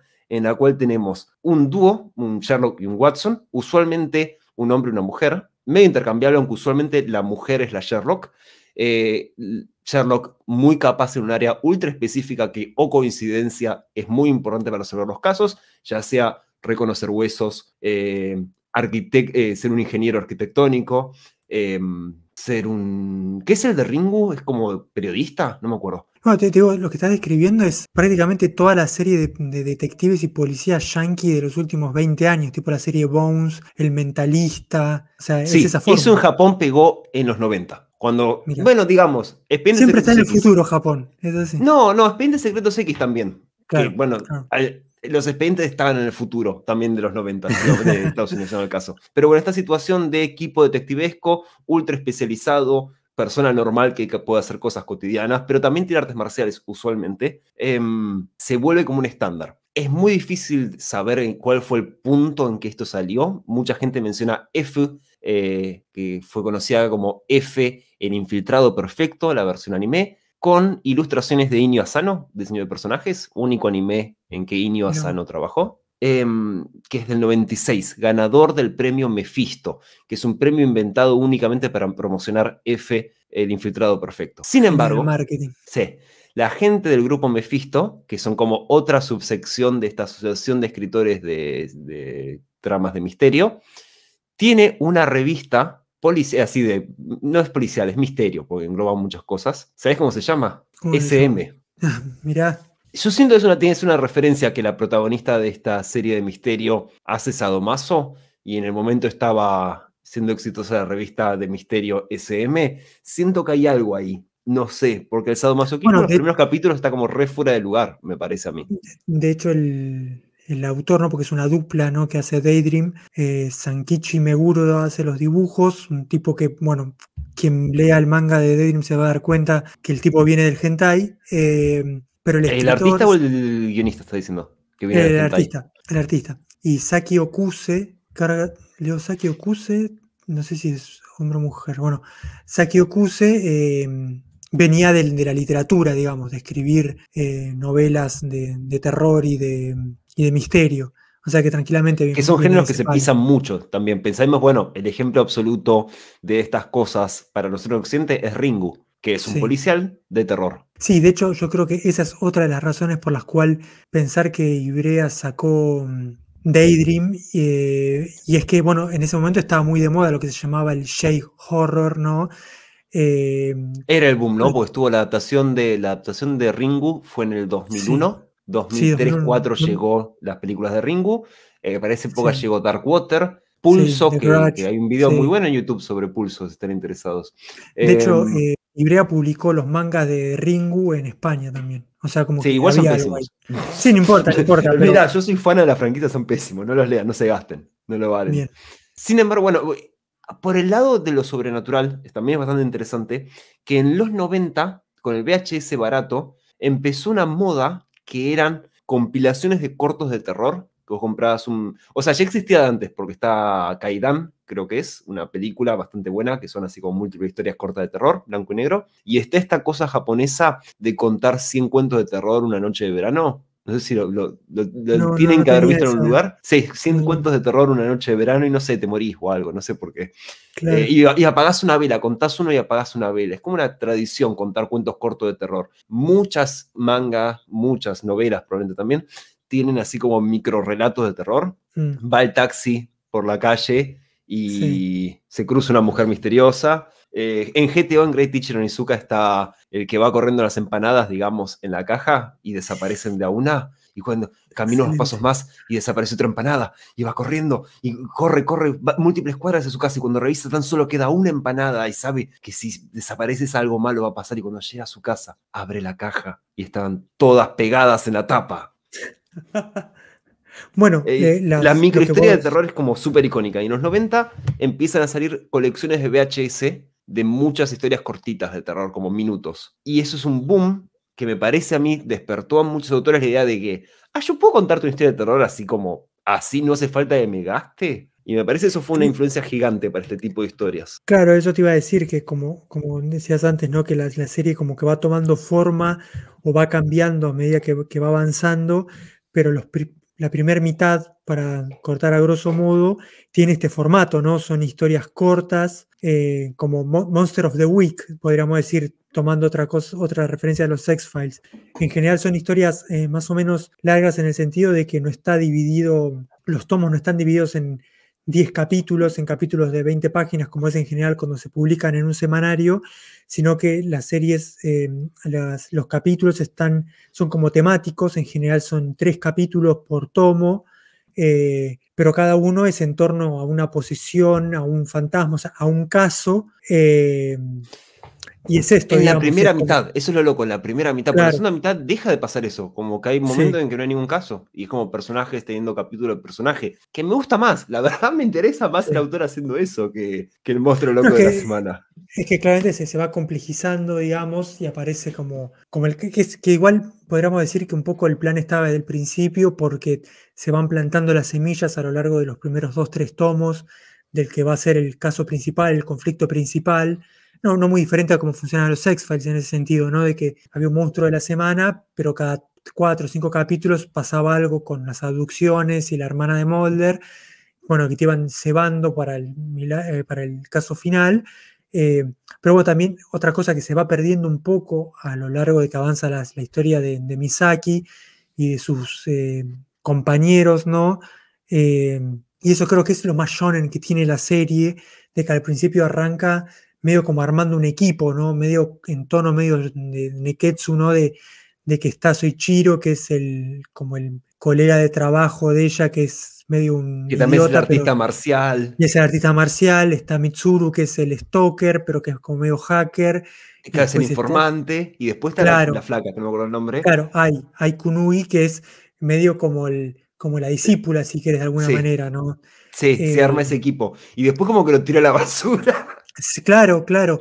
Eh, y entonces el, compañero que dijiste el nombre recién y se me escapa, eh, el, artista marcial, desaparece groseramente, como que deja de importar y de repente tenemos capítulos que son únicamente de él haciendo la suya, que están mejor, de hecho. Sí, sí, sí, sí, sí. Ahora, hay una cosa que también es interesante, que está sembrada desde el principio, pero toma forma a medida que va. No son fantasmas estos únicamente. Mm. El estándar de esto es una obra sobre el suicidio. Sí o sea, eventualmente se vuelve, la conclusión va llevando hacia un gran suicidio en masa, pero desde el principio, a pesar de que lo ves primero como fantasmas y empezás a decir, ah, sí, hay fantasmas por esto y aquello, yo no me di cuenta hasta, hasta, hasta que se vuelve la trama, el tipo que hace suicidar gente. Todos los fantasmas son eso, son todas víctimas de eso. No sé qué quiere decir el autor sobre el tema, no sé si tiene un mensaje que mm. yo le diría que, que es una buena o mala influencia, no tengo idea, pero quiere decir algo, que es lo que salí sintiendo de casi todo tema que toca. No sé si, si lo toca bien o lo toca mal. Toca temas, claramente lo hace. No sé, ¿vos sentiste que era como, como progre o retrógrado? No, a, mí me parece que, digamos, eh, me parece que el suicidio es un tema no, no, no, solamente complejo, sino como muy diferente en, Japón, me parece, como, no sé, como, como que tiene mucha, de alguna manera, eh, por, ahí lo que voy a hacer es una comparación un poco feliz, ¿no? Pero eh, lo que pasa con el suicidio en Japón es medio parecido como lo que pasa con la pobreza en Argentina, ¿no? Es como un problema social con el que convivimos, que todos sabemos que está ahí, que todos sabemos que habría que solucionar de alguna manera, pero está tan presente y, es tan constante su presencia que medio que convivimos con eso, ¿no? Y a veces ese es un poco, es casi como exotizante, digamos, el manga este, porque viene a confirmar un montón de los prejuicios que tenemos acerca de Japón y, que es un país de suicidas, ¿no? Que es, es, un sentido común que circula mucho, ¿no? Eh, y que realmente, no sé si viste la serie esta, eh, Tokyo Vice, eh, que es una, serie live action de hace un par de años, que está basada en una novela de un periodista yankee que vivió en Japón. Ah, bien, sí. Sí, sí, sí, ya sé cuál me está diciendo, sí. Que, bueno, lo que me mm, eh, de, Sí, pero sí. Ah. Bueno, pero lo que me quedó de esa serie, lo que me quedó de esa serie más que nada es eh, que muestran de que en esos altas tasas de esos números de suicidios limados que tiene Japón, hay, eh, hay, ocultos muchos homicidios, que supuestamente Japón es uno de los países con menos homicidios del mundo. no, tiene 99% de captura de criminales. Ahora, no hay habeas corpus. La policía te puede cagar a palos y si confesás, confesaste, ya está. Claro, bueno, por eso. Entonces, realmente como este número inflado de suicidios realmente oculta otras cosas. Pero claramente el suicidio está muy presente en Japón, aunque sea desde el punto de vista cultural, ¿no? Como que es un tema del que se habla. O sea, quien lee manga y mira anime y ve películas japonesas sabe que el suicidio es un tema muy presente, ¿no? Eh, de hecho, en el 93 sale eh, el Manual Completo de Suicidio, que es un libro súper así, súper, ¿cómo se llama cuando los medios discuten mucho una cosa? Controversial, sumamente controversial, que es un listado de métodos de suicidio y tiene, eh, o sea, tiene un pequeño texto filosófico sobre la visión del autor de que, de que en realidad, según él, em, visualizar un final a las cosas te permite enfrentarlas mejor, saber que, bueno, si se pone muy mal, lo puedo terminar, ¿no? Como que no, este sufrimiento de, última es temporal, puedo tomar mi vida por mi propia decisión y según él eso es liberador sin necesidad de llegar a la etapa de hacerlo. Anda a saber. Pero es un listado de métodos de suicidio, rankeados en qué tan dolorosos y qué tan efectivos son. 200 páginas. no, bueno, de, vuelta, claramente eh, el suicidio es como un tema central y en ese sentido sí, estoy de acuerdo en en que no se termina de entender qué es lo que quiere decir el autor. Eh, yo me acuerdo que en el momento en que leí el manga, como, como digo, tenía 15 años, me pareció muy interesante de que era la primera obra que leía donde eso como se tematizaba el problema. Me gusta cómo lo cruza con, muchas referencias culturales y, o socioculturales, ¿no? Todo este personaje que aparece que es como el, antagonista principal de la serie, Yuo, Yuo eh, que, él funda un culto al suicidio a través de una página de internet. Estamos hablando antes de las redes sociales, ¿no? Es como un, BSB, ¿no? Es como una, un, sí, es un dos channels. Un foro, claro, eh, que se llamaba Suicide eh, Rock and Roll, como Rock and Roll Suicide, como la canción de David Bowie.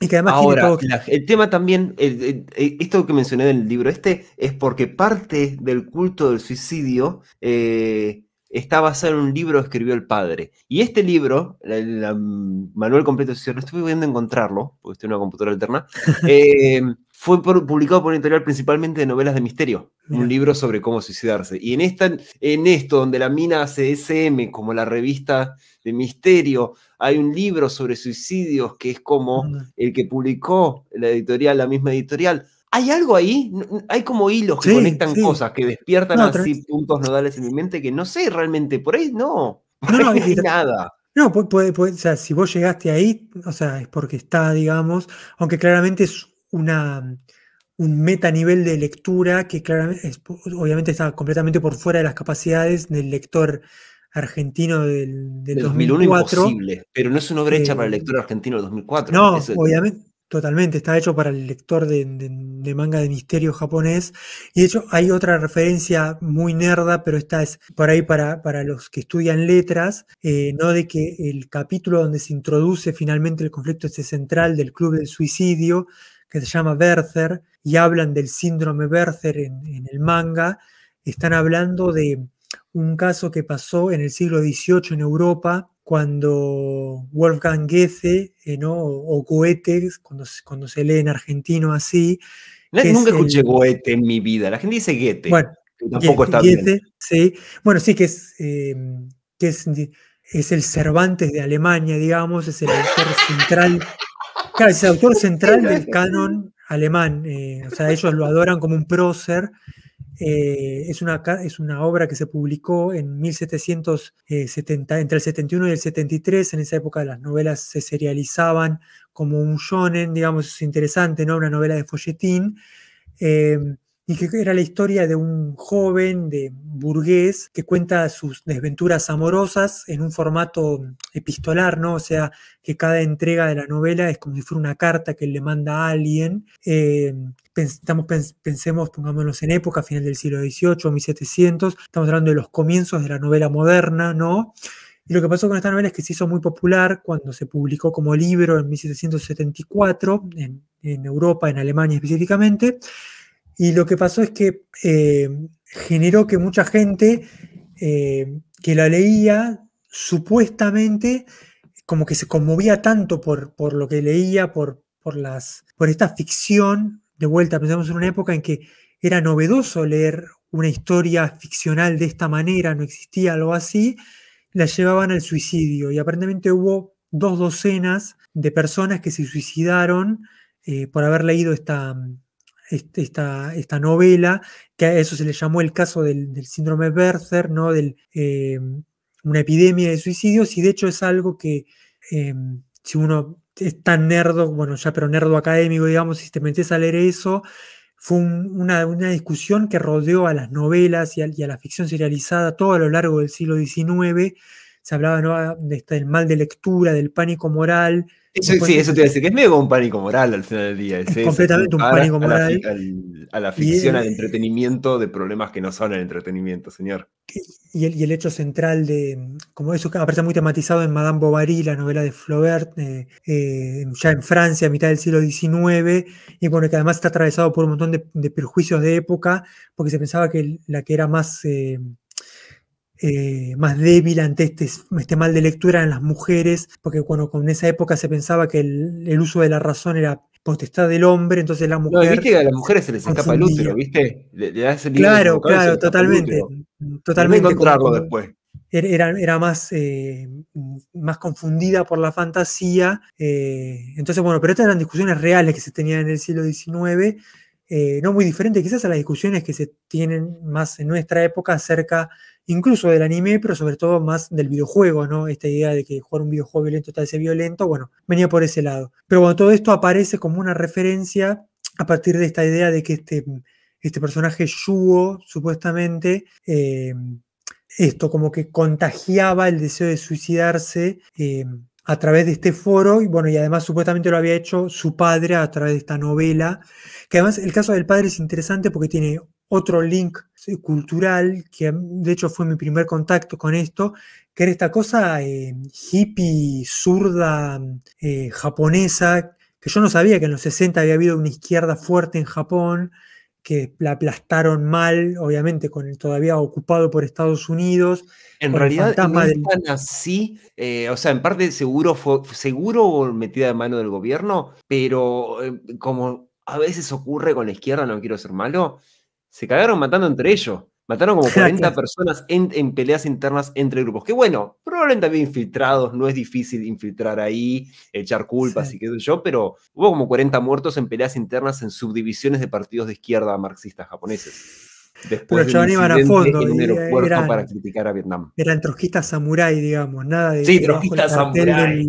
Sí, sí, sí, totalmente. Sí, no era, no era del caño claro, no una pelea por la cartelera de Puan, era, era la muerte. Sí, sí la, gran división creo que era que querían explotar aeropuertos militares para que no se metieran en la guerra de Vietnam. Y otros decían, no, no explotemos así lugares. Bueno, el, conflicto, el conflicto de la novela que escribe el, de la novela ficcional que escribe el padre del villano, lleva un poco de eso, ¿no? De terrorismo y de facciones. bueno, un poco... Ahora, para, igual, ojo, ojo, ojo, ojo, porque esto ya, es... Eh, ¿De cuándo es el noventa y pico? ¿2001? ¿El manga?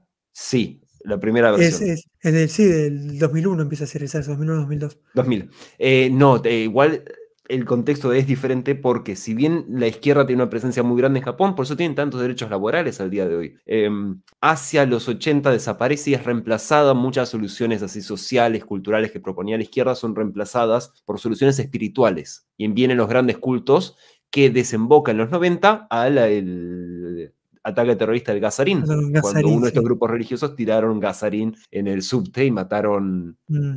No tanta gente, creo como 20, 30 personas. Que es un montonazo de gente, mucha más de no, que yo maté. Pero... No, no, y creo que más también, ¿eh?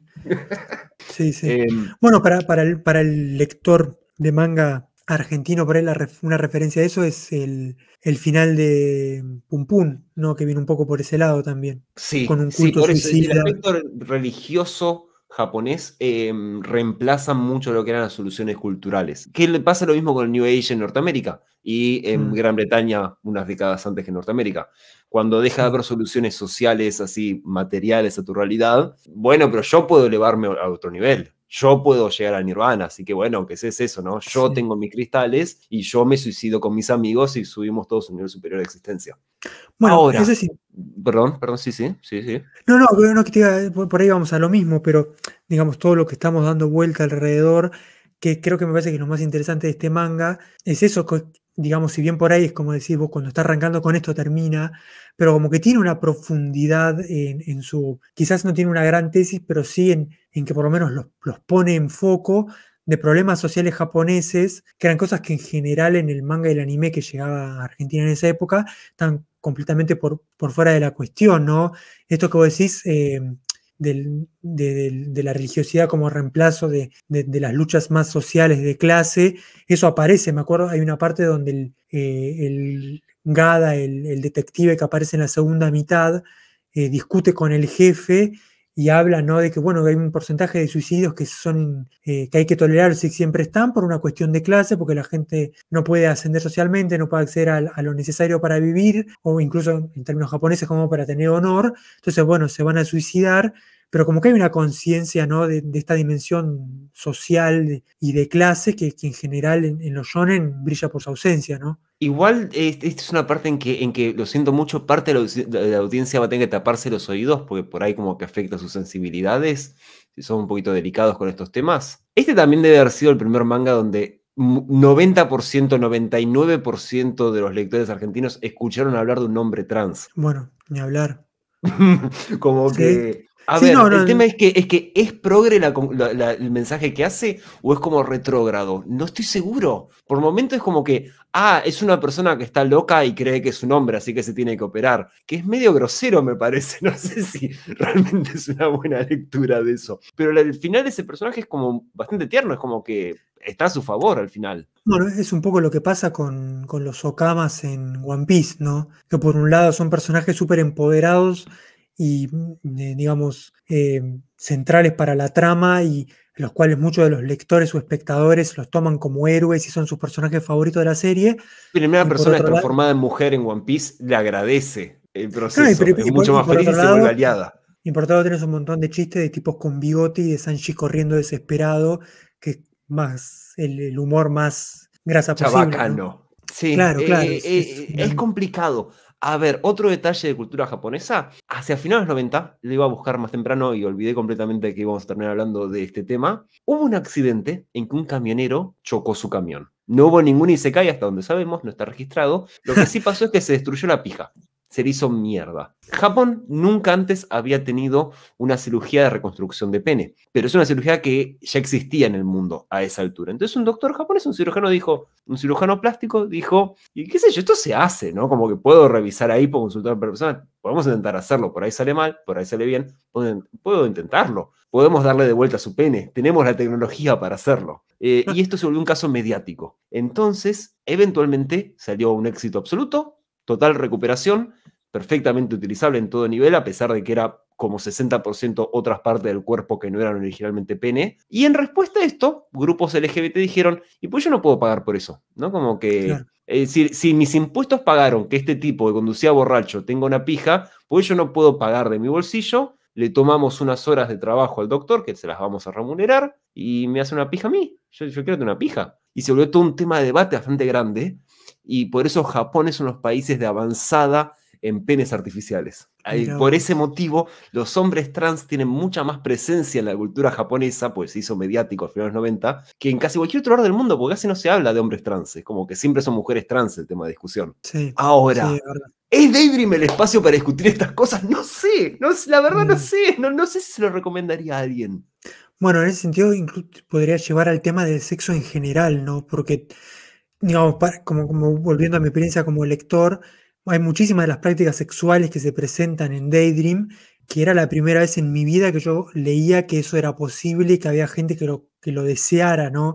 Estamos hablando muchísimos años antes de que existiera Pornhub, en la época en que lo mejor que te podía pasar era que tu viejo no estuviera y vos ponías el canal 99 y a ver si le, leías como la, borra del café, las rayas del canal Venus, ¿no? A ver si veías algo.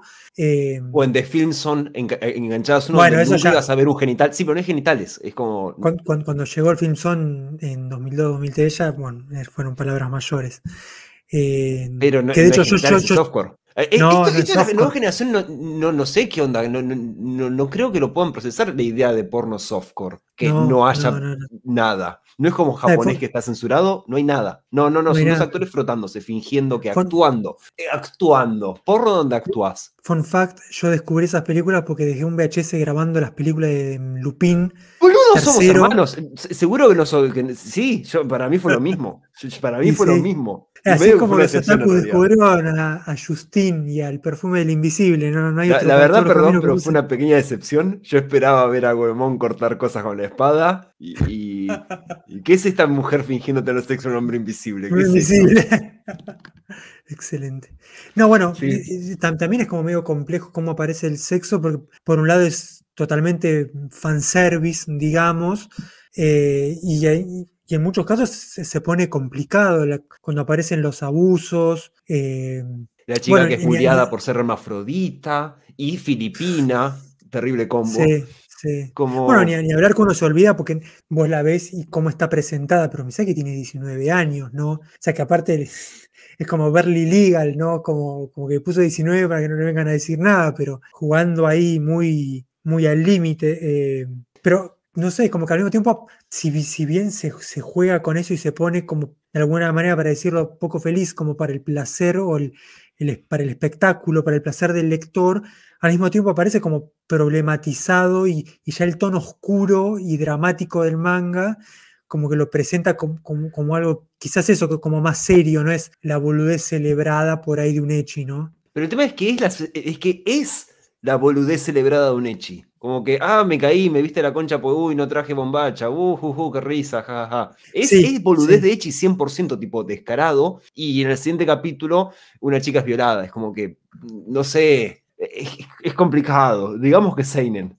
Digamos que nos formamos un pucho y decimos esto es Seinen. O Goku mirando de hecho, el bueno, espejo diciendo es donde más choca por ahí. Choca ahí nomás eso como decís, las dos eh, como velocidades que tiene el manga, ¿no? Porque esto que vos decís cuando se cae y se, no tiene la bombacha, eh, y están todos los eh, del taller mecánico y la ven, y es como un momento muy, muy shonen, y después por momentos eso, como que, como que aparece como más complejo entre comillas, ¿no? Porque también es medio como que se pone por el valor de shock. No, a ver, por ahí no lo tenés, eh, a ver, por ahí no lo tenés tan fresco. Hay una secuencia de como cinco páginas en que una, en que una mujer em, hermafrodita es eh, abusada psicológicamente hasta que se suicida por cinco páginas. Y son sus recuerdos de cómo fue abusada de pequeña. Y en el siguiente capítulo se pone una tanga de cuero. Es como que diferentes personajes, ¿no? Pero es como un problema de tono, sí. Sí, es mucho, es mucho, o sea, porque lo peor me parece, es que le sale bien. El drama no está mal. Le sale dentro de todo bien. Las partes en que las personajes sufren son medio heavy. Son, se, sienten, funcionan. Bueno, a mí vos decías el del show y mi, capítulo favorito es de los autoconclusivos, es el del perro. Que tiene un, el del perro es lindo. Que, que, tiene eso, como el tema del drama y del. Es medio como una especie de hachico mezclado con, con fantasmas, digamos, un ringu. Sí, un poquito. Y, también está cosa de, de la pareja de viejitos que, el viejito la encuentra, está medio resacosa en, una plaza.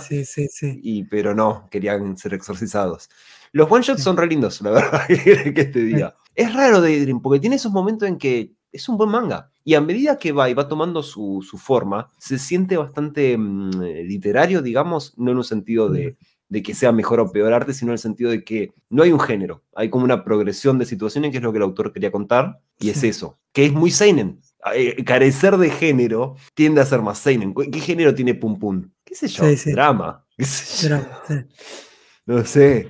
Em, sin embargo, no arranca, sí, es rarísimo. Daydream es muy extraño y lo más extraño es que yo leí la, la secuela Ay, ¿qué y tal? no se siente con la misma obra. No se siente como los Mira. mismos autores. Bueno, es, no, es el mismo guionista nada más. ¿Y qué, y qué, qué tiene de secuela? ¿Retoma los personajes o No simplemente.? tengo idea, no, hay fantasmas. Ah. Ahora, ahora, me enteré hace poco, no la conseguí, no, no sé qué tan conseguible es. Hay una precuela, o sea, precuela, no. Hay una cosa anterior que se llama únicamente Teisokure, Teisokureigari. De nuevo pueden practicar gritarlo en el bondi, porque es divertido decir, que es eh, cacería de fantasmas vulgares. Mm, Que es de, a ver, es un primer intento de, cosa, de historia de fantasmas de este autor, ¿no?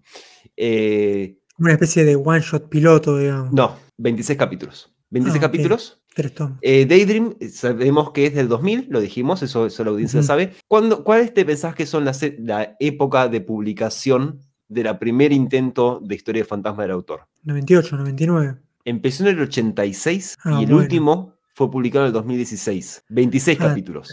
O sea, uno por año prácticamente. No sé. y no solamente eso, sino que eh, Okus- Saki Okuse, el, el guionista, Mm. es también el dibujante de esto. Ah, mira. Bueno, por ahí lo- lo- los editores lo contrataron para hacer eh, Daydream porque les gustó eso y lo pusieron con otro dibujante para. Vos mencionaste que dibujaba porno. Cuando me fijé por primera vez, ¿sabés qué hace el tipo? El tipo hace un Isekai que yo estoy leyendo. Está bien que yo leo como Sí. 80% de Isekai que existen, pero está haciendo uno que me gusta bastante. Que Mira. trata de un pibe que, que se muere y termina en un juego de otome y le gusta mucho la villana, pero la villana como que es una noble y él es un pobretón porque es un personaje sin nombre ni siquiera. Entonces eh, usa su conocimiento del juego para robarse los ítems antes del tiempo para poder rescatar a la villana.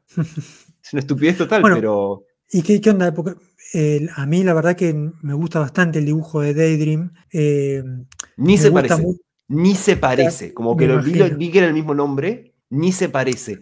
Y Hay las, veces que las otras obras del medio- guionista de Daydream tampoco se parecen. Es como Mm. producto de su era, una- supongo. Sí, sí, porque viste que el dibujo a veces es medio desprolijo y medio sucio, pero me parece que funciona con la historia. Me- El laburo que hace de contrastes es buenísimo. Lo- lo- Eso te lo- iba a las decir. páginas que tienen un montón de negro con detalles en blanco es- son muy buenas. en general, sobre todo cuando se meten en. Hace mucho, eh, mucho uso de, de este- de esto, que usan mucho los mangakas, no por, por la cuestión de la serialización y para ahorrar tiempo, que es el uso de fondos fotográficos, pero son como muy oscuros, ¿no? Sobre todo los bosques y con. Sí, están muy trabajados de una manera muy interesante. Pensemos Claro, que aparte esto es como antes de que el Photoshop se estandarizara. No- Claro, y los personajes en blanco casi sin sombreado, ¿no? Entonces son de alto contraste eh, y eso es la, la verdad que está muy bueno, muy interesante, sí, la verdad que me- Sí, o sea, casi como rotoscopía por momentos también. Sí, No como en sí. Pum Pum, que en Pum Pum se siente más como una fotocopia. sí, Eh, digo, Sí, Pum. Pum, Inio Asano es el estilo que usa ese. Acá es más como que está rotoscopia, está como dibujado arriba, súper contrastado. Es lindo, a mí me parece muy bien. Y el capítulo final de Daydream Spoilers e- es, lo más extraño del mundo. Porque termina el arco del Club de los Suicidios y hay un capítulo en el cual la chica se corta su. e intenta reencontrarse con la madre de la protagonista, no lo hace pues está teniendo como un ataque. eh, se corta el pelo, hace su propia soga y atrapa a un tipo que utiliza maldiciones para matar gente con sus propias habilidades. Y es como acción. Fue tipo como que le dijeron, bueno, terminamos. No, no, pero tenés que hacer un capítulo más por contrato. Ah, bueno. Eh, probablemente. No, el tema es. Pero no, porque podría ser un capítulo como el del majón, que, que boludean un rato y ya está. Eh. No, es como de acción, es como que es una nueva dirección, porque la chica Ah, en Daydream, esto no lo mencioné antes porque no importa lo más mínimo, tiene un, un arma. Tiene un arma Sí. recurrente, pero no es como en Mikami, no- que tiene su que no la usa demasiado tampoco, la usa tres, cuatro veces en toda la serie. Sí, no es muy útil, no, no hace nada muy útil con, la, con el arma que tiene. No es como en Mikami que tiene su espada característica, no es como en Slayers que tiene su hechizo central, Lina. Em, es, es un- tiene una soga hecha de pelo misterioso que no sabemos dónde vino que responde a sus pensamientos. En el capítulo final nos enteramos que es el pelo de la madre y que puede hacer una también con su propio pelo y que es un látigo. Supuestamente era un látigo, aunque nunca lo usó como látigo en toda la serie. Eh, eh, de vuelta, Daydream es extraño. Me parece, que, me parece interesante como una cosa extraña para preguntarnos por qué existe esto, qué, qué estaba Sí, lo- pasando acá. Lo planteas así, pienso también, eh, le avisaron que la serie terminaba y él hizo el último capítulo metiendo todas las ideas que le quedaban, pensando que iba a ser 10 tomos más. Y bueno, Capaz si fue un manotazo de ahogado para, no, miren todas las ideas que nos quedan, porque el villano es re interesante. Lo que hace el tipo es sacar un sombrero y llevarse todo el odio de, de alguien que se suicidó y usarlo para matar a gente como un asesino profesional. Y se ve como un montón de moscas que salen de los cadáveres. Es como visualmente Mm. impactante. Es interesante esta idea de, de usar el sufrimiento de gente que murió por un motivo separado y usarlo para eh, matar gente y sacar ganancias con eso. Es bastante interesante el capítulo. No sé, porque no sé por qué cierra con eso. Sí, sí, no, y aparte eso, digamos, al ser un manga tan, tan, tan raro en el sentido de que muy poco editado, sin secuelas, sin mucho, sin mucho fandom alrededor, tampoco es que hay mucho para buscar en internet y leer acerca de. No, y ves las obras de los autores porque puedes decir, bueno, le quedó picando una idea, hace una siguiente obra y ahí desarrolla la idea, que ya lo vamos a hablar cuando en el siguiente podcast hablemos de Boku no Hero, porque vamos de alguna manera, Mm. les prometo, hablar de Boku no Hero. Eh, sin embargo, ves las cosas que estos autores hicieron después, y el dibujante hizo como lolicón, como que... 180 grados. Sí, es como el meme av- avanzando tienen- sin rumbo, eh, pero, pero avanzando. Claro, sí, en una espiral de destrucción arrasando todo a tu paso. No, eh, no, no sé qué decirte. Es como que sí, siguieron trabajando ambos en la industria, pero ¿hacía falta? ¿Hacía falta que siguieras trabajando? No, es que, de, hecho esto es, es una obra menor, de autores menores, podríamos decir, ¿no? Eh, 10 tomos es un montón para, para, para la historieta. O sea, 10 tomos o pensarlo en, en términos de, eh, sería eh, 2.000 páginas de historieta es un montón para cualquier historieta del mundo. Pero 2000 10 páginas tomos es una locura. 10 tomos es un montón de todas formas. Y seguir sacando una obra cada 3, 4 años es, es muchísimo en la industria del manga. Usualmente la gente se No, son quema y tipos, desaparece. son tipos que, lo, que logran vivir de esto, ¿no? Mal que mal, la van llevando. Misterio total. Es muy extraño. es el mayor misterio de todo de Daydream. Ese, es el verdadero sí. misterio. Sí, el verdadero misterio al final del día. Eh, me alegra un poco que hayas propuesto hablar de esto, por más de que sea así el egoísmo de tu experiencia personal, porque es como. Es interesante que exista. Que al final Sí. del día, mi sentimiento con el manga siempre es que, que es interesante que exista. Es, es Mm. loco que es- la industria permita que se haga esto. Sí, bueno, es un poco ¿no? las cosas que permite, eh, como se dice, e- esta, esa industria demencial que publican decenas de miles de páginas todos los meses, aparecen cosas como esta, y bueno, por, la, mm, por los extraños caminos de, de la vida y de las relaciones editoriales y de la historia del manga en Argentina, terminó siendo publicada completa en Argentina. Estoy seguro que es uno de los muy pocos países del mundo donde está publicada completa fuera de Japón. Digamos que es Eh, inchequeable en qué otro país está completa. Así de extraño es. Creo que quizás en Italia está publicado, pero después en Estados Unidos Y, e Indonesia. que no. Italia, Indonesia. obvio. Indonesia, porque Indonesia está todo. Eh, bueno, y quizás eh, in- interesante para los que les haya gustado lo, lo que contábamos y les haya generado intriga, digamos, si bien es cierto que la obra está discontinuada y no, no la pueden comprar en, nueva, digamos, eh, gracias, quizás gracias a, o digamos, virtud de que no fue tan exitosa, eh, se puede conseguir casi toda, por lo menos hasta el momento en que yo lo chequeé ahora, el niño este, del niño niña del futuro, niña que lo está escuchando, eh, por, ondas de, mentales que le llegan transmitidas a través de Spotify, probablemente ya no exista, pero hoy los que lo escuchen como estreno, lo pueden comprar casi completo en la edición de Ibrea, en la revistería, que bueno, por cuestiones que vamos a llegar más adelante en la historia del manga en Argentina, se quedaron con buena parte del catálogo viejo discontinuado de Ibrea, la revistería. Me gustaría poder Así decir algo que- así como, sí, vayan y cómprenlo para que Ibrea piense que... Y ahí se termina la oración en mi cabeza. No sé qué conclusión sacarían. si, si No, un día no. lo llama así la revista y dice, che, nuestra, teníamos 15 cajas así de Daydream que los usábamos para tapar la puerta y en una semana desaparecieron. ¿Qué conclusión podés sacar de eso? ¿Qué sé yo? Que apareció un fantasma de un suicidado y se robó la caja. Sí. Claro, Sí, claro, porque no es como que, ver- bueno, vamos a comprar más de ese autor o vamos a comprar más No, de ese no, no. estilo. No, Sí, hay ninguna conclusión que camino sin salida. como, mirá vos. Sí. No, hasta donde yo vi el, estaba agotado el tomo 2, pero los otros nueve tomos estaban. O sea que si es algo que les interese y hacer un poco de historia, de arqueología, o quizás comprar el primero para, para ver O qué último. onda, o el último. No, sé dónde eh, arrancará el último tomo, pero la recta final es interesante. Por sí, ahí bueno, por ahí, o por vale ahí la pena arrancar, ver el del, 10. o arrancar del quinto, ponele. O creo que el cuarto, cuarto quinto es donde empieza como la, allá la aceleración más fuerte y empieza eh, el capítulo este de.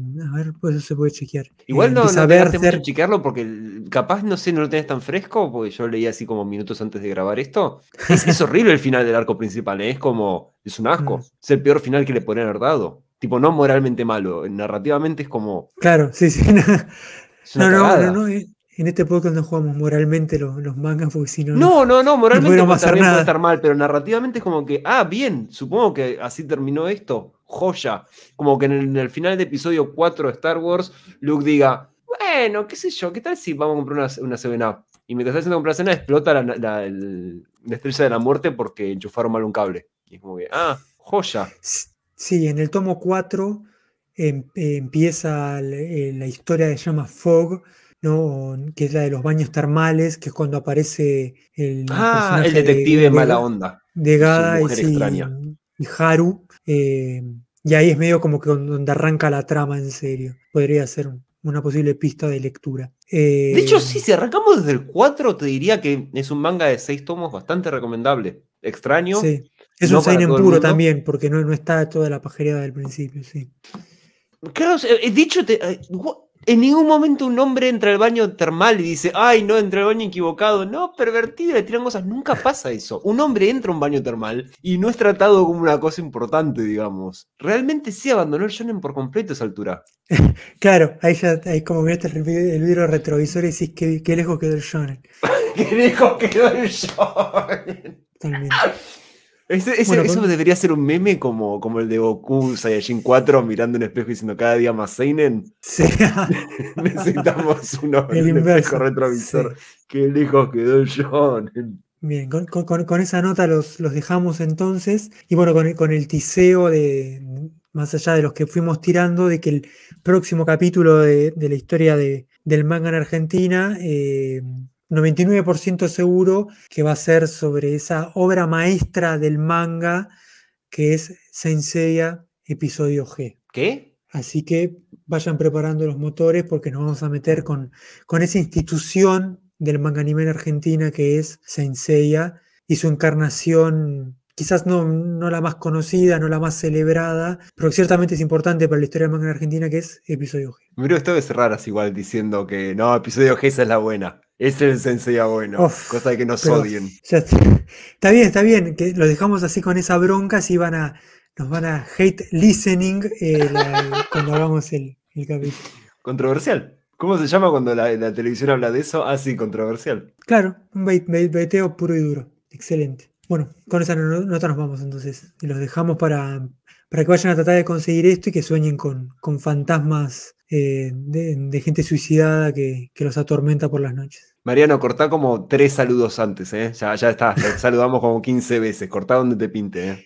Es el Señor de los Anillos esto, tienes 15 finales.